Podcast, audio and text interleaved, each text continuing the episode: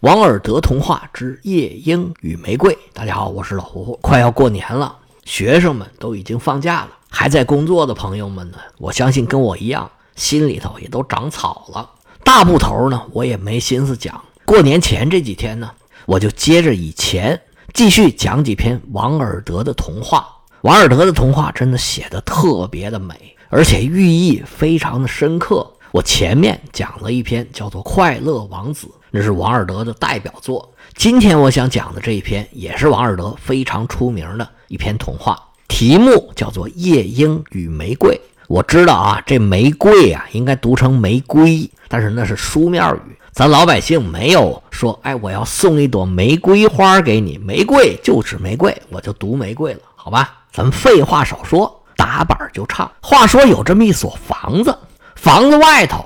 有一个花园花园里有一棵树，树上搭着一个鸟窝。这鸟窝里头住着一只唱歌特别好听的夜莺。这只夜莺每天晚上一到点就出来唱歌，虽然他也不知道有没有人听，但是他就是要唱。这天还没到晚上呢，夜莺还在自己的巢里面休息，忽然听见一个年轻的学生在下边大声的说话。夜莺知道这个房子里边住着这么一个学生。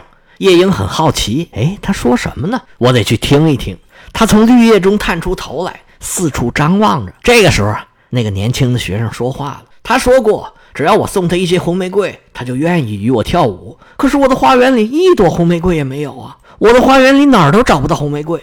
哎，难道幸福竟依赖于这么细小的东西？我读过智者们写的所有文章。知识的一切奥秘也装在我的头脑里，然而就因为缺少了一朵红玫瑰，我就要过痛苦的生活。说着说着，这个学生哭起来了，一双美丽的眼睛充满了泪水。这番话把夜莺给感动坏了。哎呦，这总算有一位真正的恋人了。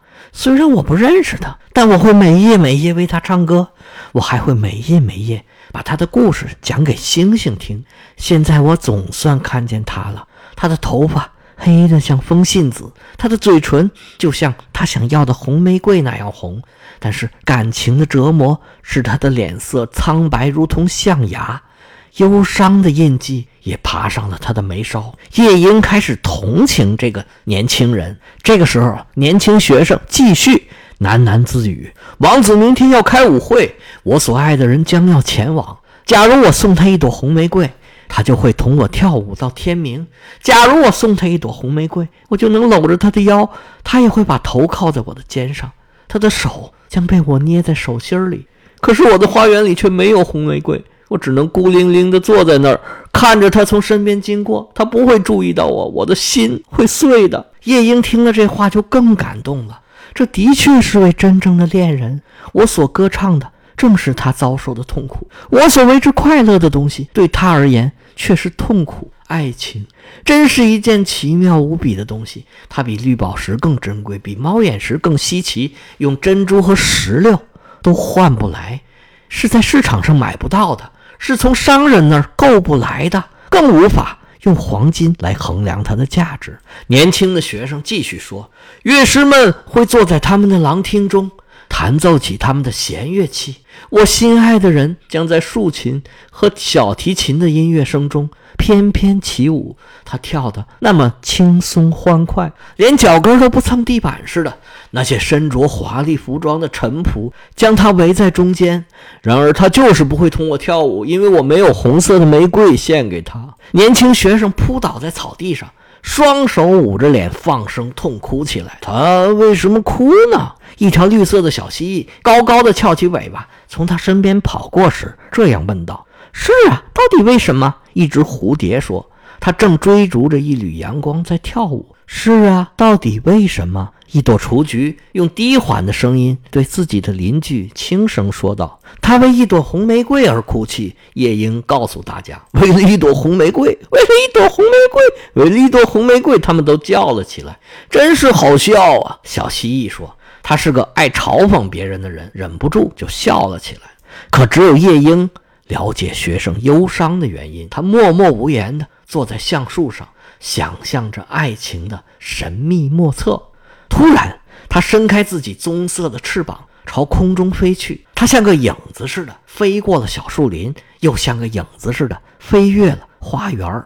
在一块草地的中央，长着一棵美丽的玫瑰树。他看见那棵树后，就朝它飞过去，落在一根小枝上。夜莺高声喊道：“给我一朵红玫瑰，我会为你唱我最甜美的歌。”可是树儿摇了摇头：“我的玫瑰是白色的，白的就像大海的浪花沫，白的超过山顶上的积雪。但是你可以找找我那长在古日鬼泣旁边的兄弟，或许他能满足你的需要。”于是夜莺就朝着那棵长在古日鬼泣旁边的玫瑰树飞过去了。夜莺大声说：“给我一朵红玫瑰，我会为你唱我最甜美的歌。”可是树儿摇了摇头：“我的玫瑰是黄色的，黄的就像坐在琥珀宝座上的美人鱼的头发，黄的超过拿着镰刀的稻草人来之前在草地上盛开的水仙花。但你可以去找我那长在学生窗下的兄弟，或许他能满足你的需要。”夜莺一听：“哦，原来如此。”转了一圈，又回来了。他朝着那棵长在学生窗下的玫瑰树飞去，大声对那棵玫瑰树说：“给我一朵红玫瑰，我会为你唱我最甜美的歌。”可是这棵玫瑰树也摇了摇头。他的回答开始还让夜莺很高兴。他说：“我的玫瑰是红色的，红的就像鸽子的脚，红的超过在海洋洞穴中飘动的珊瑚大扇。”但是接着。这棵玫瑰树话锋一转，说：“冬天已经冻僵了我的血管，霜寒已经摧残了我的花蕾，风暴已经吹折了我的枝叶。今年我不会再有玫瑰花了。”夜莺听了很沮丧，但是没有放弃。他说：“我只要一朵玫瑰花，只要一朵，难道就没有办法让我得到它吗？”树儿摇了摇头，说：“有一个办法，但是太可怕了，我都不敢对你说。”夜莺非常勇敢，他说：“告诉我，我不怕。”玫瑰树说：“你想要一朵红玫瑰，这也不难，但是你必须借助月光，用音乐来造出它，还要用你胸中的鲜血来染红它。”夜莺说：“你就说怎么办吧。”玫瑰树说：“你一定要用你胸膛顶住我的一根刺儿来唱歌，你要为我唱整整一夜，那根刺。”一定要穿透你的胸膛，你的鲜血一定要流进我的血管，并变成我的血。这番话让夜莺吓了一跳啊！他大声叫道：“拿死亡来换一朵玫瑰，这代价实在是太高了。生命对每一个人都是非常宝贵的。坐在绿树上，看太阳驾驶着金马车，看月亮开着珍珠马车，是一件愉快的事情。山楂树散发出香味儿。”躲藏在山谷中的风铃草，以及盛开在山头上的石楠花，也是香的。然而，爱情胜过生命。再说，鸟的心怎么比得过人的心呢？于是，它张开自己棕色的翅膀，朝天空飞去。它像影子似的飞过花园，又像影子似的穿越了小树林。年轻的学生仍然躺在草地上，跟他离开时的情景一样。他那双美丽的眼睛还挂着泪水。夜莺对着这个年轻学生大声说：“快乐起来吧，快乐起来吧！你就要得到你的红玫瑰了。我要在月光下用音乐把它造成，献出我胸膛中的鲜血，把它染红。我要求你报答我的只有一件事。”就是你要做一个真正的恋人，因为尽管哲学很聪明，然而爱情比他更聪明；尽管权力很伟大，可是爱情比他更伟大。火焰映红了爱情的翅膀，使他的身躯像火焰一样红火，他的嘴唇像蜜一样的甜，他的气息跟乳香一样芬芳。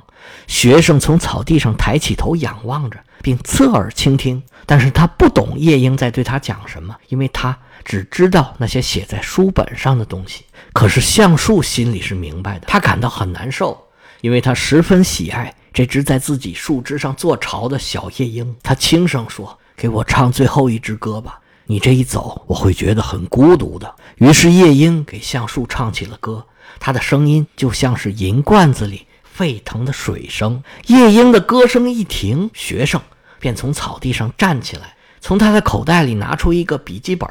和一支铅笔，年轻的学生穿过小树林走开了。他对自己说：“他的样子真好看，这是不能否认的。但是他有情感吗？我想他恐怕没有。事实上，他像大多数艺术家一样，只讲究形式，没有任何诚意。他不会为别人做出牺牲的，他只想着音乐。人人都知道艺术是自私的，不过我不得不承认，他的歌声中也有些美丽的调子。只可惜他们没有一点意义，也没有任何实际的好处。年轻学生走进屋子，躺在自己那张简陋的小床上，想起了他那心爱的人，不一会儿就进入了梦乡。等到月亮挂上了天际的时候。夜莺就朝玫瑰树飞去，用自己的胸膛顶住花刺。他用胸膛顶着刺，整整唱了一夜。就连冰凉如水晶的明月也俯下身来倾听，整整一夜。他唱个不停，刺在他胸口上越刺越深，他身上的鲜血也快流光了。他开始唱起少男少女心中萌发的爱情，在玫瑰树最高的枝头上。开放出一朵异常的玫瑰，歌儿唱了一首又一首，花瓣儿也一片一片的长出来了。起初，花瓣儿是乳白色的，就像悬在河上的雾霾一样白的，如同晨光女神的双足，白的就像这位女神厄俄斯的翅膀一样。在最高的枝头上盛开的那朵玫瑰花，如同在银镜中，在水池里照出的玫瑰花影。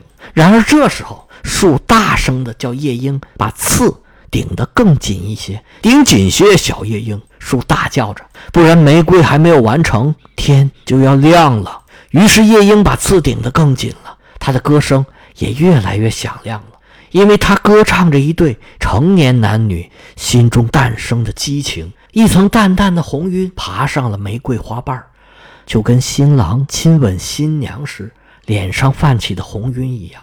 但是花刺还没有到达夜莺的心脏，所以玫瑰的心还是白色的。因为只有夜莺心里的血才能染红玫瑰的花心。这时，树又大声叫夜莺顶得更紧些，再紧些，小夜莺，不然玫瑰还没完成，天就要亮了。于是夜莺把玫瑰刺顶得更紧了，刺着了自己的心脏，一阵剧烈的痛楚袭遍了他的全身。他痛得越来越厉害，歌声也越来越激烈，因为他歌唱着由死亡完成的爱情，歌唱着在坟墓中也不朽的爱情。最后，这朵非凡的玫瑰变成了深红色，就像东方天际的红霞。花瓣的外环是深红色的，花心更红的，好像一块红宝石。不过，夜莺的歌声却越来越弱了。他的一双小翅膀开始扑打起来，一层雾膜爬上了他的双目，他的歌声变得更弱了。他觉得喉咙给什么东西堵住了。这时，他唱出了最后一曲。明月听着歌声，竟然忘记了黎明，只顾在天空中徘徊。红玫瑰听到歌声，更是欣喜若狂，张开了所有的花瓣，去迎接凉凉的晨风。回声把歌声带回自己山中紫色的洞穴中，把酣睡的牧童从睡梦中唤醒。歌声飘越过河中的芦苇，芦苇又把声音传给了大海。快看，快看！树叫了起来。玫瑰已经长好了，可是夜莺没有回答，因为它已经躺在长长的草丛中死去了，心口上还扎着那根刺。中午时分，学生打开窗户，朝窗外望去。他大声嚷道：“啊，多好的运气呀！这儿竟有一朵红玫瑰！这样的玫瑰，我一生也不曾见过。它太美了，我敢说，它有一个好长的拉丁名字。”他俯下身去，把它摘了下来。随即，他戴上帽子，拿起玫瑰，朝教授的家跑去。教授的女儿正坐在门口。在纺车上纺着蓝色的丝线，他的小狗躺在他的脚边。学生高声说道：“你说过，只要我送你一朵红玫瑰，你就会同我跳舞。这是全世界最红的一朵玫瑰，你今晚就把它戴在你的胸口。我们一起跳舞的时候，他会告诉你我是多么的爱你。”然而少女却皱起眉头，她回答说：“我担心它与我的衣服不相配。再说。”宫廷大臣的侄儿已经送给我一些珍贵的珠宝，人人都知道珠宝比花儿更加值钱。哦，我要说你是个忘恩负义的人！学生愤怒地说。他一下子把玫瑰扔到大街上，玫瑰落入阴沟中，一辆马车从他身上碾了过去。少女说：“哈哈，忘恩负义！我告诉你吧，你太无礼。再说你是什么人？只是个学生啊！”我敢说，你不会像宫廷大臣的侄儿那样，鞋上钉有银扣子。说完，他就从椅子上站起来，朝屋里走去。学生低着头，一边走一边说：“爱情是多么愚昧呀！它不及逻辑一半管用，因为它什么都证明不了，而它总是告诉人们一些不会发生的事，并且还让人相信一些不真实的事。说实话，它一点儿也不实用。”在这个年代，一切都要讲实际。我要回到哲学中去，去学形而上学的东西。于是他便回到自己的屋子里，拿出满是尘土的大书，读了起来。